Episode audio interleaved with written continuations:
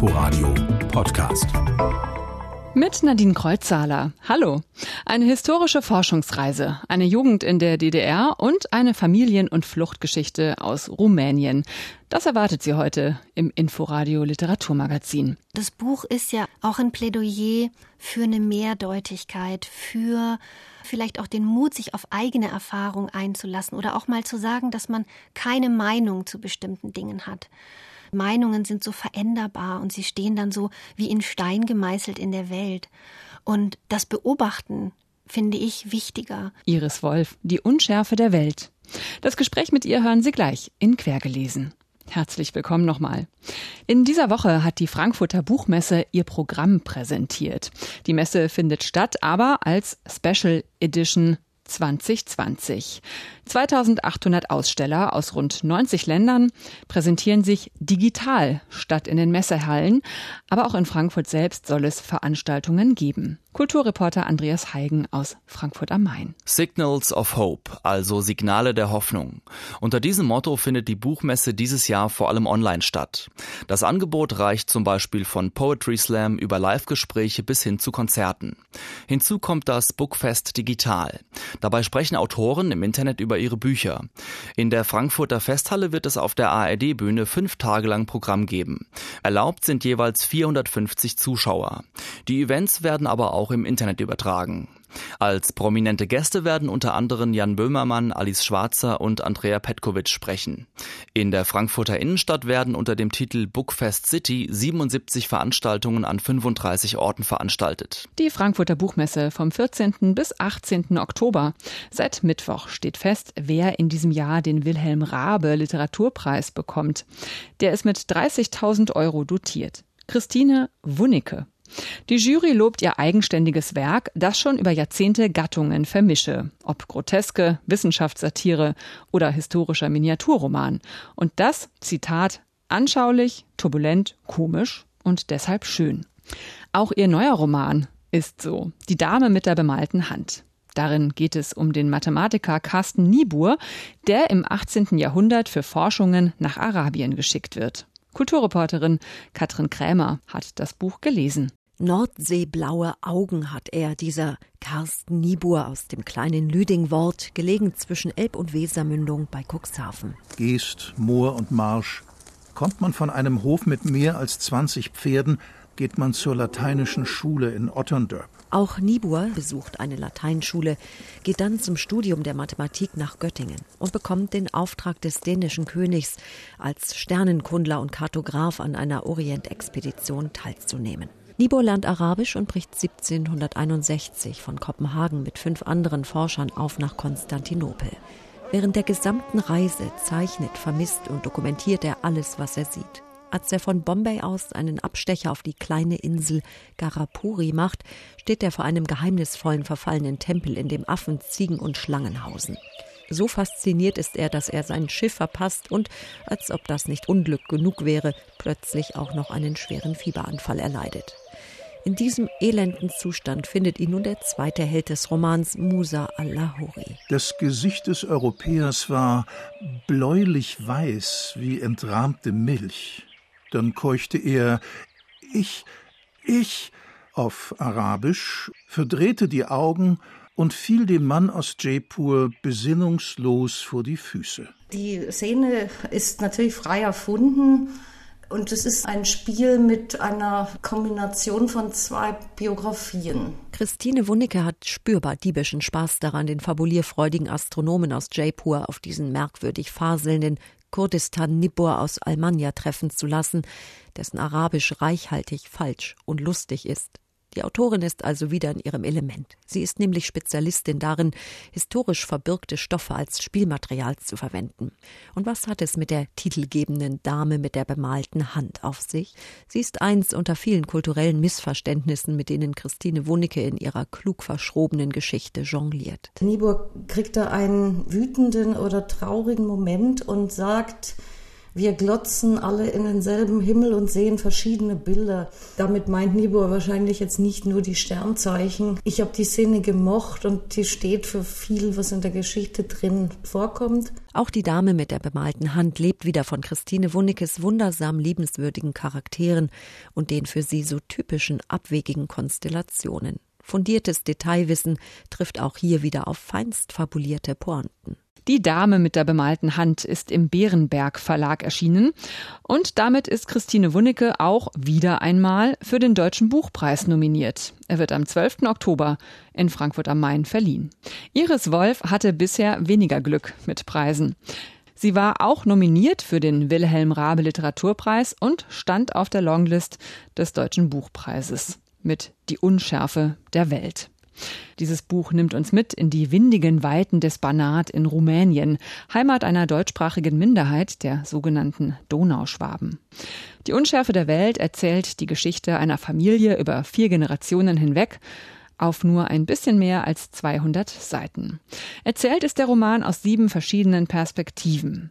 Die Kapitel sind aber nicht abgeschlossen, sondern greifen ineinander. Los geht's in den 70er Jahren mit Florentine, der jungen, schwangeren Frau eines Pfarrers in einem abgeschiedenen Dorf im Banat. Iris Wolf liest den Anfang ihres Romans, Die Unschärfe der Welt. Lass mir das Kind. Florentine dachte diesen Satz nicht. Sie sprach ihn nicht aus, sie überließ sich ihm. Er hatte sich ihr eingeschrieben, begleitete sie. Zunächst auf dem Pferdewagen, dann im Zug nach Arad, wo sie am Bahnhof ein Taxi zum Krankenhaus nahm. Lass mir das Kind, bitte. Der Satz tönte im Schnee, flog auf wie die Flocken am Straßenrand, rollte mit ihr auf den Schienen dahin, monoton, stoßweise. Im Taxi wurde der Satz knotig und fest, er saße in der Speiseröhre, er saße im Magen, in den Fäusten, im Mund. Lass, bitte.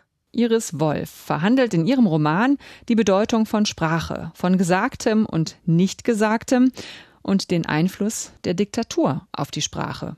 Aber auch die Mehrsprachigkeit im Banat. Deutsch, Rumänisch, Slowakisch. Darüber habe ich mit Iris Wolf gesprochen. Es gibt von Hertha Müller einen schönen Ausspruch. Sie sagt, in jeder Sprache sitzen andere Augen.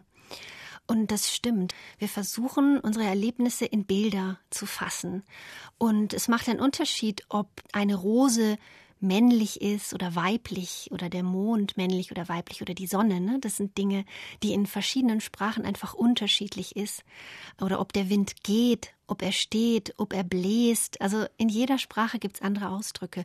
Und wenn man in einer Region aufwächst, in der Mehrsprachigkeit selbstverständlich ist, dann merkt man früh, dass man in verschiedenen Sprachen auch unterschiedlich denkt oder einen unterschiedlichen Zugang zur Welt hat.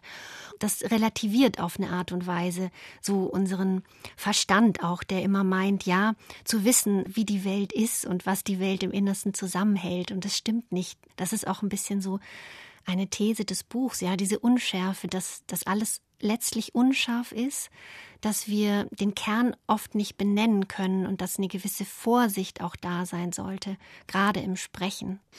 Wie ist das bei Ihnen? Also Sie sind 1985 mit Ihrer Familie nach Deutschland gekommen. Da waren Sie acht Jahre alt, sind davor im Banat und in Siebenbürgen aufgewachsen. Wie haben Sie das denn erlebt? Welche Erinnerungen haben Sie an diese Reise in eine neue Zukunft und an Ihre erste Zeit hier? Es war geprägt von einer Traurigkeit, also gehen zu müssen, weil als Kind hat man von den Repressalien gegen also die deutsche Minderheit und, und von der Not, auch der wirtschaftlichen Not, nicht viel mitbekommen. Das war ja etwas, was die Erwachsenen verhandelt haben oder die unglaublich komplizierte Ausreise, die zu bewerkstelligen war.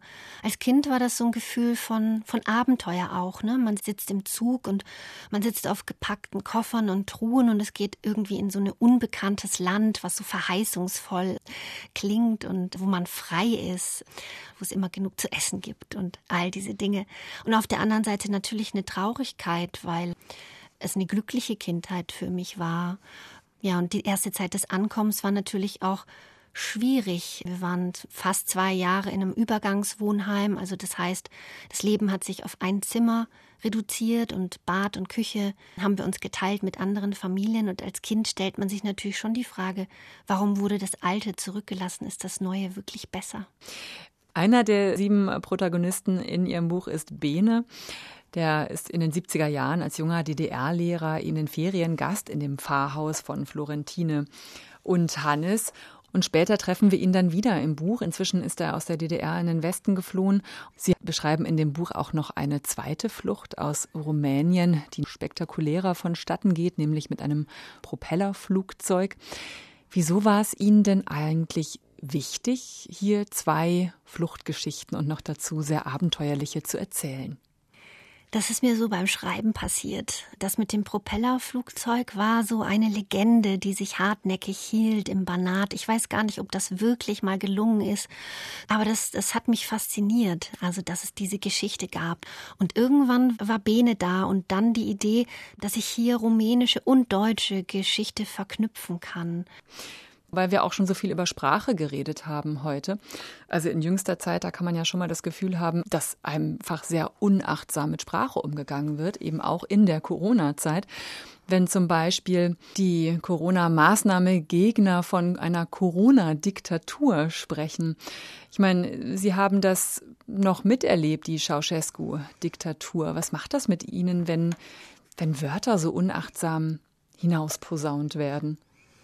Das ist ein gutes Beispiel, weil es einfach zeigt, dass, also wie unachtsam wirklich mit Worten umgegangen wird. Also Menschen, die in einer real existierenden Diktatur gelebt haben, die alles verloren haben. Also das kann schon anmaßend sein, wenn man sowas in einer Demokratie verwendet.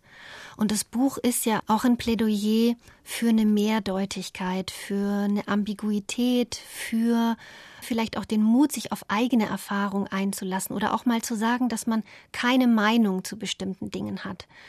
Also wir leben ja in einer Zeit, wo, wo wir alle immer gefragt sind, welche Meinung wir zu, zu allen möglichen Dingen haben. Und Meinungen sind so veränderbar und sie stehen dann so wie in Stein gemeißelt in der Welt. Und das Beobachten finde ich wichtiger oder auch eine gewisse Flexibilität im Denken oder eine Vorsicht. Das ist auch so ein bisschen eine Suchbewegung des Buches, also so eine Alternative vielleicht zu zeigen. Iris Wolf, Ihr Roman Die Unschärfe der Welt ist bei Klett Cotta erschienen. Und mein Gespräch mit ihr können Sie in voller Länge in der ARD Audiothek nachhören, im Weiterlesen-Podcast von RBB Kultur. Sommerwind leicht, so sei der Ton, in dem Andrei Kubitschek schreibt. Das zumindest behauptet der Klappentext zu seinem neuen Roman Straße der Jugend. Vor vier Jahren war der Potsdamer mit Skizze eines Sommers erfolgreich. Der Roman brachte ihm eine Nominierung für den Deutschen Buchpreis ein. René war damals der 16-jährige Held, der in den Sommerferien 1985 mit Freunden durch Potsdam streift, Mädchen kennenlernt. Und weil ihn so viele gefragt haben, wie es denn weitergeht mit René, hat André Kubitschek jetzt eine Fortsetzung geschrieben. Straße der Jugend. Wo war ich stehen geblieben? Ach so, es war Montag, der 2. September des Jahres 1985 und der erste Tag des neuen Schuljahres hatte begonnen. Straße der Jugend fängt da an, wo Skizze eines Sommers aufgehört hat. Nach einem endlosen Sommer voller erster Liebe heißt es Abi, Studium und weg aus Potsdam. Vielleicht erinnert ihr euch, ich sollte nach dem Abitur nichts Normales studieren wie Chemie oder Agrarwissenschaften oder Journalismus, sondern war verdonnert worden zu einem obskuren Fach namens Organisation der materiell-technischen Basis weshalb ich das Abi auch nicht in Potsdam machen konnte, wie jeder normale Mensch und alle meine Freunde, sondern auf diese Spezialeinrichtung namens ABF delegiert worden war. Im Internat der Arbeiter- und Bauernfakultät in Halle an der Saale freundet sich René mit Jens und Robert an, den beiden, die wie er aus der Reihe tanzen. Bald hängen sie regelmäßig in der Wohnheimdisco ab, tauschen sich über Musik und Literatur aus, gründen ein Untergrundblatt. Straße der Jugend plätschert unterhaltsam immer weiter. Das Buch macht Spaß, auch wenn man den ersten Teil nicht gelesen hat. André Kubitschek beschreibt einmal mehr eine Jugend in der DDR. Vieles ist auch an die eigene Biografie angelehnt. Und er lässt pünktlich zum Jubiläum 30 Jahre Wiedervereinigung die Atmosphäre der 80er im Osten lebendig werden. Morgen Abend liest André Kubitschek im Waschhaus Potsdam ab 20 Uhr. Das war quer gelesen. Als letzten Satz mit auf den Weg gibt's wie immer den ersten aus einem aktuellen Buch. Diesmal kommt er aus Ein Tag wird kommen von Julia Caminito. Ein Buch, das Ihnen meine Kollegin Ute Büsing nächste Woche in Quergelesen vorstellt. Sie nannten ihn den Krumenbub, weil er der Sohn des Bäckers und weil er schwach war. Er hatte keine Kruste. An der Luft gelassen hätte er Schimmel angesetzt. Nicht einmal für die Brotsuppe hätte er getaugt. Nicht einmal als Hühnerfutter. Und damit sage ich Tschüss. Schönen Sonntag noch. Mein Name ist Nadine Kreuzhaler. Inforadio Podcast.